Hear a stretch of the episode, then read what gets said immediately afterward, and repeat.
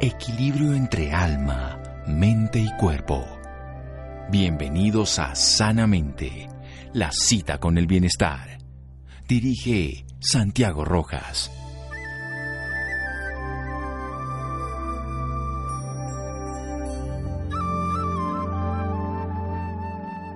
La mejor y más eficiente farmacia está dentro de tu propio sistema, Robert Peel. Buenas noches, estamos en Sanamente de Caracol Radio. Hemos hablado precisamente por el Día Mundial de la lucha contra el cáncer, del cáncer. Aquí en el Instituto Nacional de Cancerología nos ha honrado con la presencia de diferentes especialistas y vamos a hablar precisamente del cáncer infantil a propósito del Día Mundial de la lucha contra el cáncer, en este caso la lucha del cáncer infantil. Vamos a hablar con el doctor Amaranto Suárez, él es oncólogo pediatra coordinador del programa de especialización de hemato-oncología pediátrica Nacional de Cancerología de la Universidad Militar. Recordemos que el instituto, además de que tiene atención, tiene investigación y docencia, todas esas tres ramas tan importantes. Doctor Amaranto, buenas noches y gracias por acompañarnos. Buenas noches, doctor Santiago Rojas. ¿Cómo está? Un gusto saludarlo nuevamente. Sí, muchas gracias. Es un honor para nosotros contar con usted. Ya nos ha acompañado en otros programas y nos pone en orden esta idea del cáncer infantil. Aunque suene común la palabra, ¿qué significa el cáncer y específicamente el cáncer en los niños para que hablemos de los diferentes tipos de cáncer que le dan a los pequeños? Bueno, en general el concepto de cáncer es, es una enfermedad maligna, es una enfermedad en donde hay una alteración genética de, de lo de las componentes del cuerpo, de las células del cuerpo, sufren una alteración genética y se produce una, un crecimiento exagerado de eh, esas células que se pueden originar en cualquier órgano, en cualquier tejido. Entonces hay un, una pérdida del control en la reproducción de las células del cuerpo que hace que eh, las, las células crezcan indefinidamente, se multipliquen y además pierden la capacidad de poder cumplir una función benéfica para el organismo, es decir, la, pierden la capacidad de madurar en el transcurso, digamos, cumple como el proceso biológico, una célula eh, nace, crece, luego se divide, se reproduce y cumple una función benéfica para el organismo. Pues la célula cancerosa no hace eso, la, nace, eh, crece, sufre una alteración genética y, y pierde la capacidad de cumplir la función para la cual inicialmente se había programado y, y, además gana la capacidad de reproducción. Entonces se produce una invasión de, en los tejidos y en los órganos del cuerpo de células anormales que no responden a ninguna función benéfica, a ninguna orden para, para realizar una función benéfica en el organismo y por el contrario eh, reemplazan a los órganos sanos y destruyen los órganos sanos eh, con células que no tienen ninguna función y que eh, hacen eh, más daño que beneficio en el cuerpo. Bueno, excelente descripción de cómo nos pone en orden de estas pérdida de control celular, donde células de una manera se reproducen por una alteración genética que termina haciendo que persistan en estados inadecuados que además no generen una función favorable, sino todo lo contrario, que invadan tejidos, que se reproduzcan de manera exagerada y que destruyan y sobre todo que no, no cumplen la función. En términos grandes, ¿por qué se produce el cáncer? Digamos, en, términos grandes, eh, los cánceres son enfermedades multifactoriales, de, de origen multifactorial. No, no hay una causa como, como decir uno, bueno, eh, incluso en las enfermedades infecciosas, uno dice, la malaria se produce porque hay un, hay un, hay un, la plasmodium. un plasmodium que infecta al individuo y se produce la malaria, entonces es causa de efecto. Sin embargo, eso requiere de un mosquito y de unas condiciones ambientales. Entonces, en general, las enfermedades son multifactoriales y el cáncer también fundamentalmente se produce porque hay un defecto genético en la célula que se daña. Lo que no se conoce exactamente para atribuirle es que la causa es esta, es eh, qué hace que se produzca el daño genético.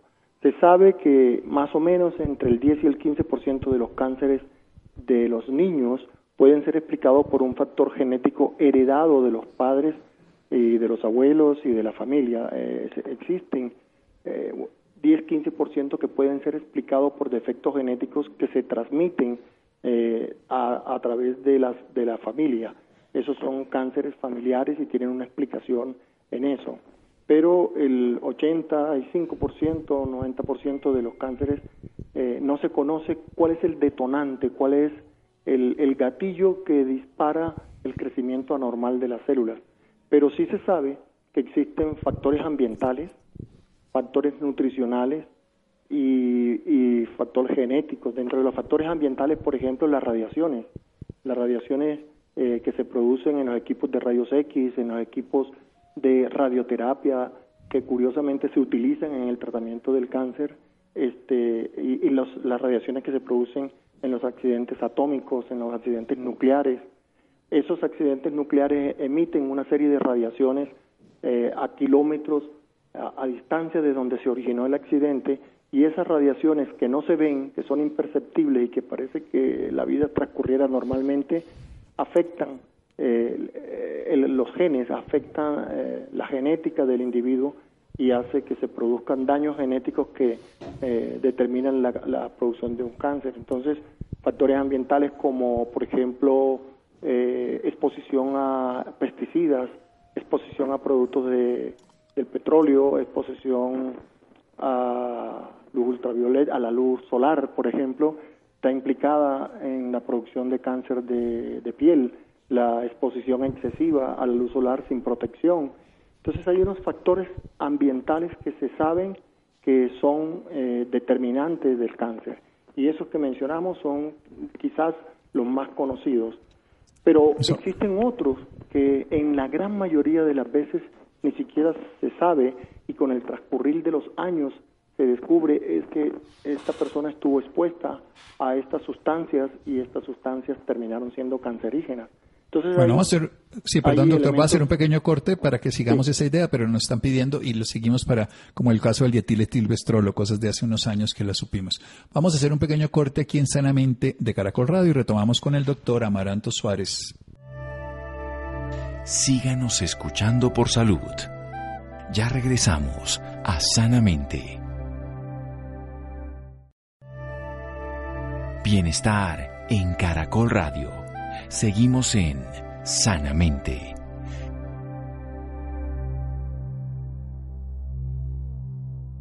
Seguimos en Sanamente de Caracol Radio, oncólogo pediatra, coordinador del programa de especialización de hematoncología del Instituto Nacional de Cancerología de la Universidad Militar, el doctor Amaranto Suárez, nos está explicando de esta enfermedad donde hay una alteración genética, donde las células tienen un crecimiento exagerado, donde se pierde el control y estas células empiezan a, de una manera inadecuada, invadir los tejidos, reemplazan tejidos que eran de células adecuadas, pero infortunadamente ellas no cumplen su función. Esa reproducción exagerada es destructiva. Su origen es multifactorial, su causa, solamente sabemos un 10 a un 15% que son heredadas con una clara función genética, aunque el cáncer es una enfermedad genética, no necesariamente es heredable, solamente en un 10 a un 15%. Ese otro 95, 90, 85% se puede deber a lo que se llaman factores ambientales, y esos factores ambientales nos habla de las radiaciones, por ejemplo, la del sol, ultravioleta para cánceres de piel, las radiaciones nucleares, el cáncer de tiroides, por ejemplo, que ocurre después de Fukushima o estas cosas, los pesticidas, el petróleo y muchos agentes tóxicos. También nos hablaba de nutricionales. Doctor, continúe, por favor.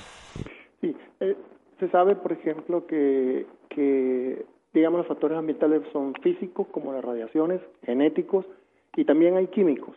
Entonces hay medicamentos implicados en la producción de algunos cánceres. Por ejemplo, eh, eh, hace muchísimos años se descubrió que las mujeres que recibían eh, un medicamento que se conoce como dietilvestrol, su descendencia femenina, sus hijas, eh, desarrollaban luego eh, cánceres de vagina.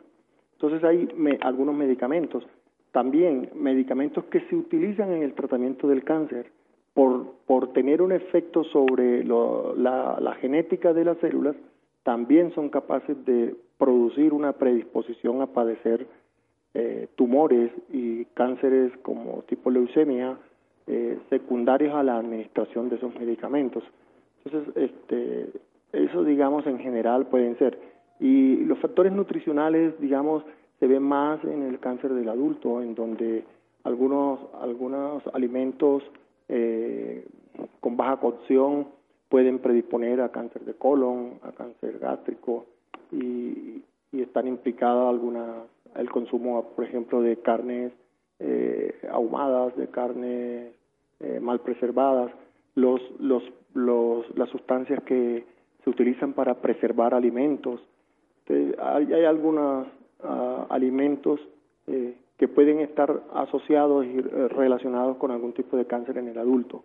En el niño es más complejo porque se requiere de un, de un tiempo largo de exposición a ese tipo de, de, eventos, de sustancias para que se desarrolle el cáncer. Entonces, en el niño los factores nutricionales, digamos, no están plenamente demostrado que exista una asociación entre la nutrición y, eh, y el desarrollo de un cáncer, pero en el adulto sí existen algunos alimentos que pueden estar asociados al desarrollo de un cáncer. Perfecto, doctor. Ahora pasemos a los tipos de cáncer más frecuentes en la población infantil en general y en nuestro país. En general en el país no se comporta diferente a lo que a lo que la literatura mundial informa y es que digamos hay tres tipos de cánceres que son determinantes, casi casi el el 30-35% de todos los cánceres del niño son leucemias. Y de las leucemias, la más común es la leucemia linfoblástica aguda. El segundo grupo de tumores, que es más o menos un 25% de todos los cánceres en el niño, son tumores del sistema nervioso central, es decir, los tumores cerebrales que, llamamos tumores cerebrales a un conjunto de tumores que se producen dentro del cráneo de, de los seres humanos y de los niños. Y en tercer lugar están los cánceres originados en los ganglios linfáticos de los niños, que son los linfomas. Ese patrón de leucemias como el cáncer principal, en segundo lugar tumores del sistema nervioso central o tumores cerebrales y en tercer lugar los linfomas, más o menos es un patrón universal. Hay algunas variaciones, pero el país no tiene, digamos, una predilección por algunos cánceres que tengan que ver con raza o con comunidades eh, indígenas o, o, con personas de eh, raza negra o de raza amarilla o de raza blanca. No, no tiene nada que ver. Nosotros nos comportamos como en general se comporta el resto del mundo. En África puede que haya unos tumores muy específicos de ellos allá que son más frecuentes incluso que las leucemias, pero en, Colombia no, en Colombia son esos tres. Y después vienen los tumores renales. y después vienen, exacto, después vienen una serie de tumores que son de menor frecuencia, pero que se presentan. Entonces, este, en, un cuarto lugar pueden estar, por ejemplo, los tumores de la suprarrenal, que se conocen como neuroblastomas, y ahí comparte ese lugar con los tumores renales, que por excelencia el tumor renal eh, del niño se llama tumor de Wynn. Y luego después vienen los tumores de los músculos y de los huesos, que son unos tumores denominados en general sarcomas, que si se originan en los músculos se llama sarcomas de partes blandas y en los huesos sarcomas óseos y después los tumores de ovario en las niñas y los tumores del testículo y los tumores del, del ojo, los tumores de la retina en los niños que se conocen como retinoblastoma. Bueno, entonces nos comportamos como el resto del planeta. Bien, vayamos a algo fundamental para poder entender. ¿Cómo podríamos empezar a sospechar, ya como padres, como escuchas, como familiares, de que algún niño, porque los síntomas no van a ser tan claros y no los va a poder referir, puede llegar a tener la necesidad de ser evaluado para un tipo de estas enfermedades? Recordemos que la tercera parte serán leucemias, una cuarta parte del sistema nervioso central y todos los demás, entre los linfomas y los demás, sumarían el resto. Aquí me tocará robarme unos minutos Todos a, lo que hemos venido hablando. Porque el problema, el gran problema, el gran problema del cáncer en el niño es que sus manifestaciones clínicas son parecidas a enfermedades comunes y menos graves. Entonces, el médico, la familia, la comunidad en general se confunde porque puede ser que los síntomas sean eh, eh, tan comunes como los de una gripa y no ser una gripa tan comunes como los dolores de las piernas de los niños este, por ejercicios en la edad preescolar eh, y confundirse eh, pensando que una dolores mal llamados del crecimiento, que no son más que dolores de estiramiento muscular por ejercicio y, y, no ser eso y ser un tumor óseo. Entonces, cada tumor en particular tiene unos síntomas de presentación, pero en general eh, los ingleses fueron fueron muy fueron fueron muy muy eh, insistentes en, en una de sus guías en poner que todo síntoma que se repita y que tarde, que tenga una evolución que vaya más allá de lo esperado para una enfermedad común, debe ser investigada como un cáncer.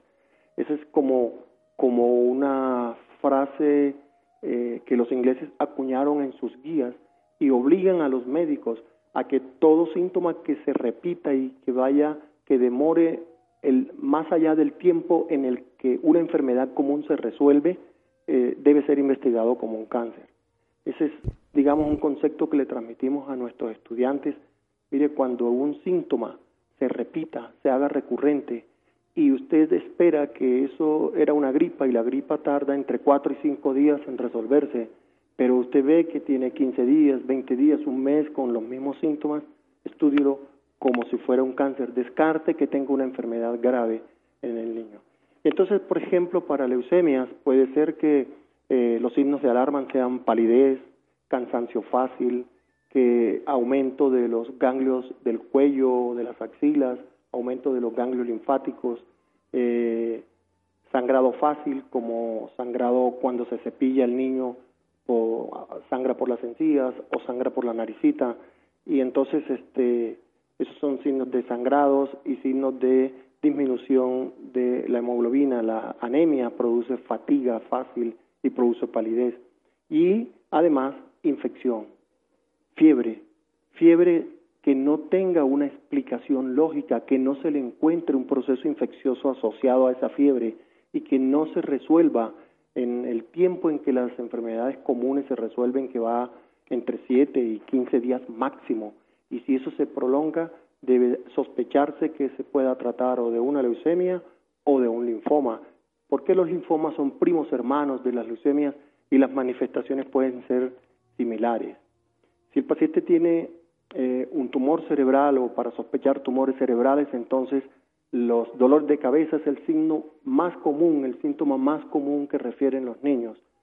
Pero ese dolor de cabeza no siempre está asociado a vómito como uno espera que se presente eh, dolor de cabeza y vómito. El vómito es un poco más tardío, pero todo dolor de cabeza que recurra en el tiempo, que se haga recurrente, que cambie de intensidad, que el niño le dolía la cabeza un poquito y luego después ya le duele hasta hacerlo llorar, que antes le dolía una vez a la, al mes o una vez a la semana y ahora es todos los días. Dolor de cabeza que obliga a que las maestras en sus colegios devuelvan al niño porque le duele la cabeza, bajo rendimiento escolar por, por, dolor de cabeza o por cualquier otra causa, pero el bajo rendimiento escolar, el niño que no hace las tareas al mismo ritmo del resto del curso, hay que estudiarlo y descartarle que tenga un tumor cerebral. Y las alteraciones en la marcha, ese niño que pierde el equilibrio, que se tambalea cuando camina, o el niño que empieza a perder la visión o el niño que dice que ve por zonas oscuras en algunas partes, también hay que estudiarlos como un tumor cerebral. Si los niños tienen tumores abdominales, el signo más común es aumento del volumen, aumento del tamaño de la barriguita del niño, del abdomen del niño. Entonces son niños que la, la mamá o la persona que los cuida o, o el papá o la abuelita bañándolo, cambiándole el pañal o cambiándole su ropita, encuentra que lo ve barrigoncito. Eso debe hacer sospechar que el niño este, pueda tener una enfermedad común, pero llévelo al médico porque hay que tocarle el abdomen y hay que mirar si no estamos en presencia o de un tumor renal, como usted dijo hace un rato, o de un tumor de partes blandas, o de un tumor de la suprarrenal como neuroblastoma que haga que la barriguita del niño se le crezca o de un tumor del hígado. Y los tumores testiculares, aumento de volumen no doloroso del testículo y ahí tenemos un problema. Y es que como es una enfermedad frecuente entre los prepúberes y adolescentes, esa edad es una edad un poco tabú y los niños se callan si, si tienen aumento de volumen del, del testículo y entonces consultan tardíamente cuando ya el tumor es grande y, está avanzado, porque eh, tenemos, tenemos, digamos, el mito de que los niños, los adolescentes, callan sus enfermedades que tengan que ver con sus genitales. Eh, en, en términos de tumores óseos, los dolores óseos. Todo dolor óseo de una extremidad localizado a, un, a una parte específica de una extremidad se debe estudiar sencillamente con una radiografía simple porque el 90% de todos los tumores óseos, su primera manifestación es dolor del hueso. Y a veces se asocian con un trauma y confunden y entonces uno cree que el dolor es por el trauma, pero realmente el trauma lo que hizo fue que la gente fijara la atención sobre, sobre esa parte dolorosa porque tenía un hueso enfermo. Entonces, dolor óseo Obviamente, aumento de volumen, es decir, una hinchazón sobre una extremidad con dolor de ese sitio debe hacer pensar en un, en un tumor óseo. Y, más o menos, y, en, y en retinoblastoma, en los tumores oculares, toda alteración en los movimientos oculares, los estrabismos, eh, toda alteración en la pupila del niño, en la, como dicen las mamás, en la niña del ojo del niño, en esa pupila si cualquier papá que le note un brillo anormal en el ojo al niño o una desviación anormal hacia afuera o hacia adentro este, del ojo del niño, debe hacer pensar como primera posibilidad que se trata de un tumor dentro del ojito que se conoce como el tumor más común que el tumor de la retina que se conoce como retinoblastoma. Muy bien, doctora Amaranto. como el sí, excelente. Una clase de semiología para nosotros los médicos que vamos a recuperar en un momento que la voy a repetir para que tengamos atención sobre eso en un momento aquí en Sanamente de Caracol Radio. Síganos escuchando por salud. Ya regresamos a Sanamente. Bienestar en Caracol Radio. Seguimos en Sanamente.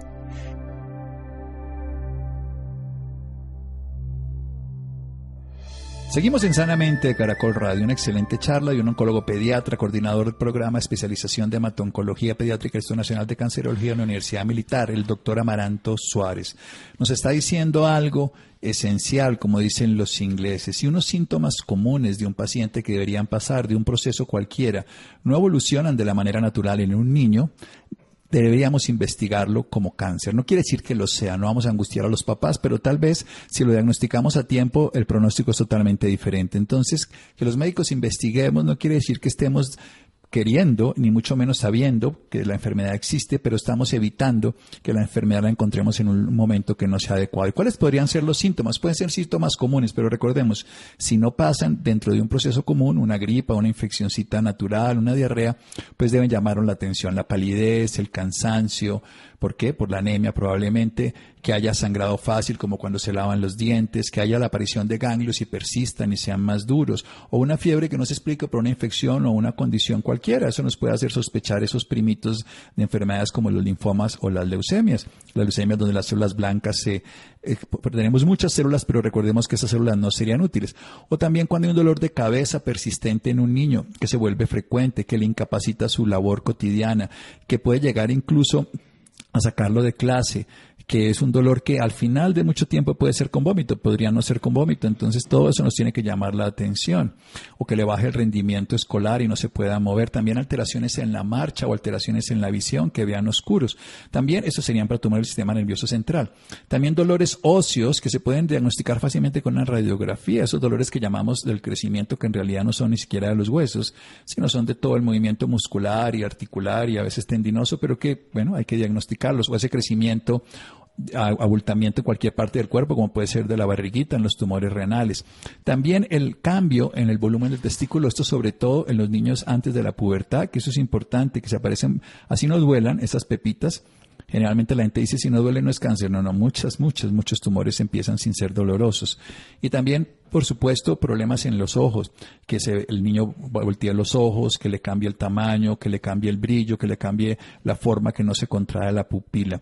Todos estos síntomas los debe diagnosticar un médico, pero los debe notar su padre, su cuidador, su abuelita, y es el médico el que puede llegar a diagnosticar. ¿Qué pasa si diagnosticamos a tiempo, doctor Amaranto Suárez, precisamente la leucemia o cualquiera de estos tumores versus si no lo hacemos y no tenemos un tratamiento adecuado? Doctor Santiago, déjeme decir que usted mencionó algo que es bien clave. Nosotros no debemos angustiar a los papás, debemos angustiarnos nosotros, los médicos. Somos nosotros los que debemos tener la angustia, debemos hacer todo lo posible por quitarle la angustia a la familia. Y los mismos ingleses hicieron una cosa que también es obligatoria allá, y es que, que todo signo o síntoma en un niño que genere angustia en la familia se debe investigar con pruebas diagnósticas para descartar la presencia de una tumoración o de un cáncer en general. Entonces esos papás, y usted, usted que maneja muy bien la angustia de los padres, sabe que ellos llegan colgados del techo eh, pensando que su niño tiene cáncer. Todo, todo, toda, toda familia, todo padre que llegue en esa angustia por un síntoma que se viene repitiendo, es obligatorio en el Reino Unido estudiarlo como un cáncer. Y eso es fundamental, porque el mensaje final de esto de la relación médico-familia es hay que creerle a los papás, hay que creerle a la mamá, hay que creerle al papá y quitarle la angustia diciéndole, sí señor, mire, eh, eh, usted tiene razón en estar angustiado porque se está repitiendo, vamos a hacerle estas pruebas para que usted esté tranquilo. Ese, digamos, mensaje quería como dejarlo y, usted me entiende perfectamente porque usted maneja muy bien esa parte. Este, la, la, la, otra pregunta, ¿cuál era? Era... O sea, si diagnosticamos tempranos, ¿cuál es el ah, pronóstico de estas enfermedades? Porque esto es lo importante de hacer este diagnóstico. Claro, en general, en general, en todos los cánceres, adultos y niños, eh, digamos, existe la convicción y la evidencia de que si diagnosticamos tempranamente ciertos tipos de cánceres, obviamente eh, son etapas menos avanzadas y las etapas menos avanzadas se pueden curar en un mayor porcentaje y además con tratamientos menos agresivos. La medida que el cáncer está más avanzado es porque probablemente la biología del cáncer sea muy agresiva, pero también ha pasado un tiempo entre que comenzaron los síntomas y se le estableció el diagnóstico. Entonces, los diagnósticos demorados también pueden, en algunos tipos de cáncer, repercutir en que los tratamientos sean más agresivos y que haya eh, una menor sobrevivencia, menor sobrevida, menor, supervivencia de los, de los pacientes. Sobreviven menos los que tienen etapas avanzadas que los que tienen etapas tempranas. Y en la medida en que hagamos los diagnósticos más tempranos, podemos en algunos cánceres eh, hablar de, curaciones con, con tratamientos menos agresivos. Bueno, excelente. En Colombia el tratamiento se le da a todo tipo de pacientes, doctor Amaranto Suárez. Me refiero en cuanto a costos y economía. Sí, o sea, el, sistema de salud eh, de Colombia está diseñado como para garantizar que todos los niños tengan un sistema de seguridad social, una afiliación al sistema de seguridad social y el sistema de seguridad social debe responder por los medicamentos esenciales para el tratamiento del cáncer. La Organización Mundial de la Salud tiene una lista de medicamentos para países en vías de desarrollo e incluso para países desarrollados en, eh, en donde está hay un listado denominado medicamentos esenciales. Esos medicamentos esenciales deben estar garantizados por el sistema de salud. Y en general, en, en el país, cada vez menos vemos problemas con las autorizaciones y con la administración o con el suministro de los medicamentos. En general, en, Colombia se cumple con la, con la administración de los medicamentos esenciales para el tratamiento del cáncer por parte del sistema de salud. Bueno, excelente, doctor Amaranto. Nos queda un minuto más. Su plática ha sido excelente para que nosotros volvamos a tomar conciencia, pero denos esa visión integradora donde desde la, del proceso científico podemos ayudarle a muchos pacientes y cuál es la evolución de la gran mayoría de estos pacientes con tratamiento. También cada, cada, cada, cada tumor, cada cáncer en el niño tiene una supervivencia diferente, pero en general, si uno suma todos los cánceres, tiene que haber un mensaje esperanzador y es que en el mundo, en el mundo en general, eh, siete de cada diez niños pueden ser curados en el siglo XXI, siete de cada diez pueden ser curados de su enfermedad. El mensaje sería, el cáncer es una enfermedad devastadora para la familia, para la economía de la familia, para la parte emocional de la familia, para el niño, pero es una enfermedad curable. Y si damos la batalla, podemos lograr que entre 5 y 7 de cada 10 niños en estos momentos se pueda curar eh, en general. Y ya particularmente cada uno pueda que tenga más. Por ejemplo, los linfomas se curan 9 de cada 10, eh, las leucemias 8 de cada 10 y algunas 5 de cada 10 cuando son de muy mal pronóstico, los tumores osos 7 de cada 10. Y, pero el global, si, si los metemos todos en una bolsa, 7 de cada 10 niños pueden ser curados de cáncer en estos momentos. Bueno, excelente. Es un mensaje realista, es un mensaje científico y es un mensaje que nos muestra la importancia de comprender que un diagnóstico precoz nos va a posibilitar que un paciente, un niño, siete de cada diez, mejor dicho, se puedan llegar a curar. Doctor Amaranto, muchísimas gracias. A usted, doctor Rojas, doctor Santiago, mm, siempre que me necesite estaremos dispuestos a contribuir con su causa. Sí, la causa de todos es que tengamos mejor salud. Recordemos que hablamos con el doctor Amaranto Suárez, él es coordinador del programa de especialización de hematoncología pediátrica del Instituto Nacional de Cancerología en la Universidad Militar. Es importante el diagnóstico, es importante además continuar los tratamientos, que nos quedó faltando eso, pero un tratamiento completo se le garantiza el resultado, los tratamientos a medias no tienen ese éxito. Seguimos en Sanamente de Caracol Radio. Muchas gracias. Síganos escuchando por salud. Ya regresamos a Sanamente. Bienestar en Caracol Radio. Seguimos en Sanamente.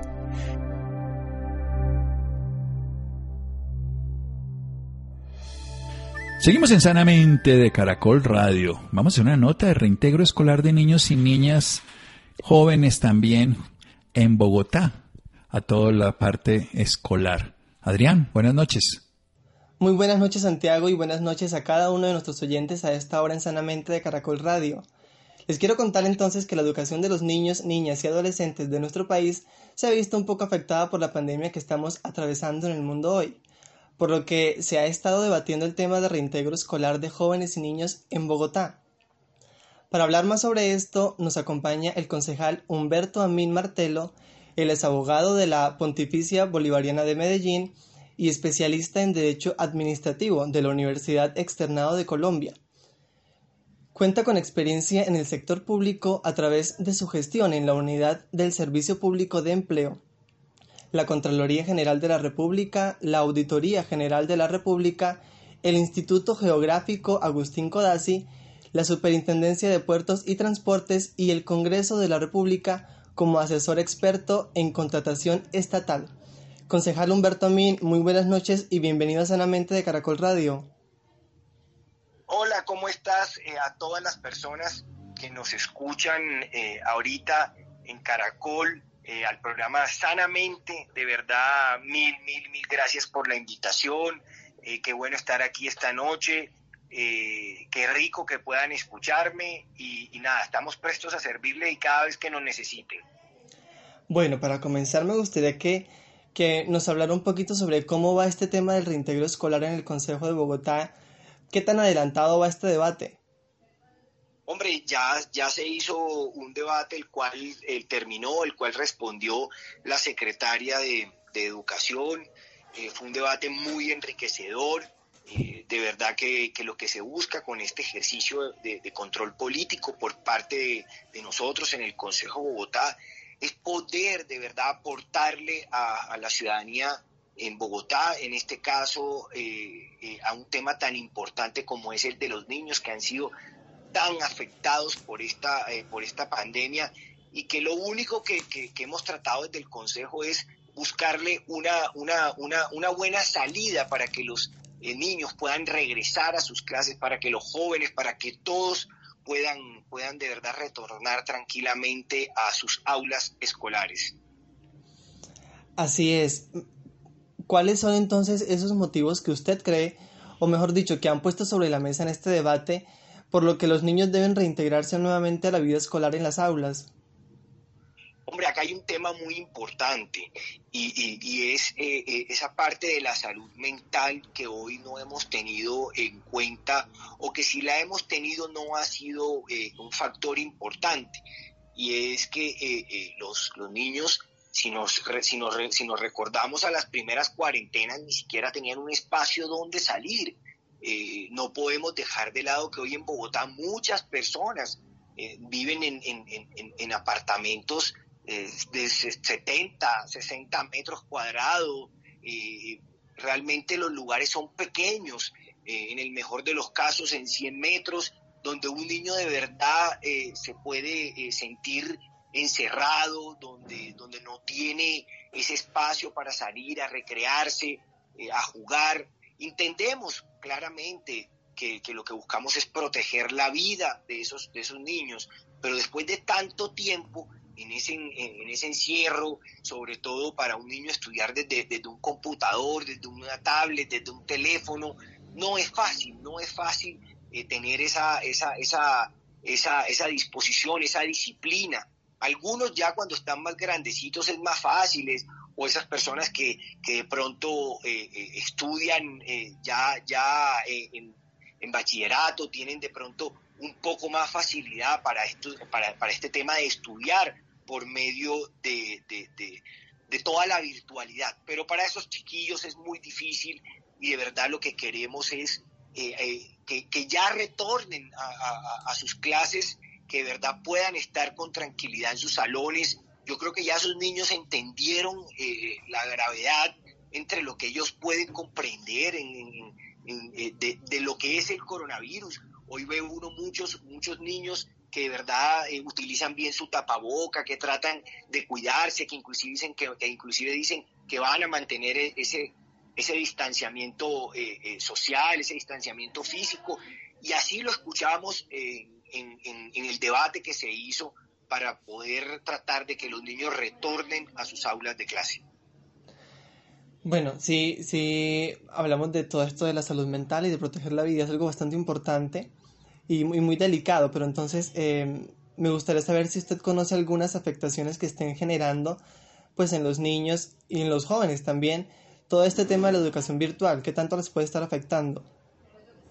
Pues claro que vemos eh, que, realmente con todo este tema de, la, de la, virtualidad vamos a ocasionar problemas como depresión, eh, maltratos, em, en pensamientos em, que no deberían tener niños jóvenes, vemos eh, obesidad, ansiedad, hay muchas cosas que salen como consecuencia, o al menos es lo que hemos escuchado tanto a psicólogos, a médicos.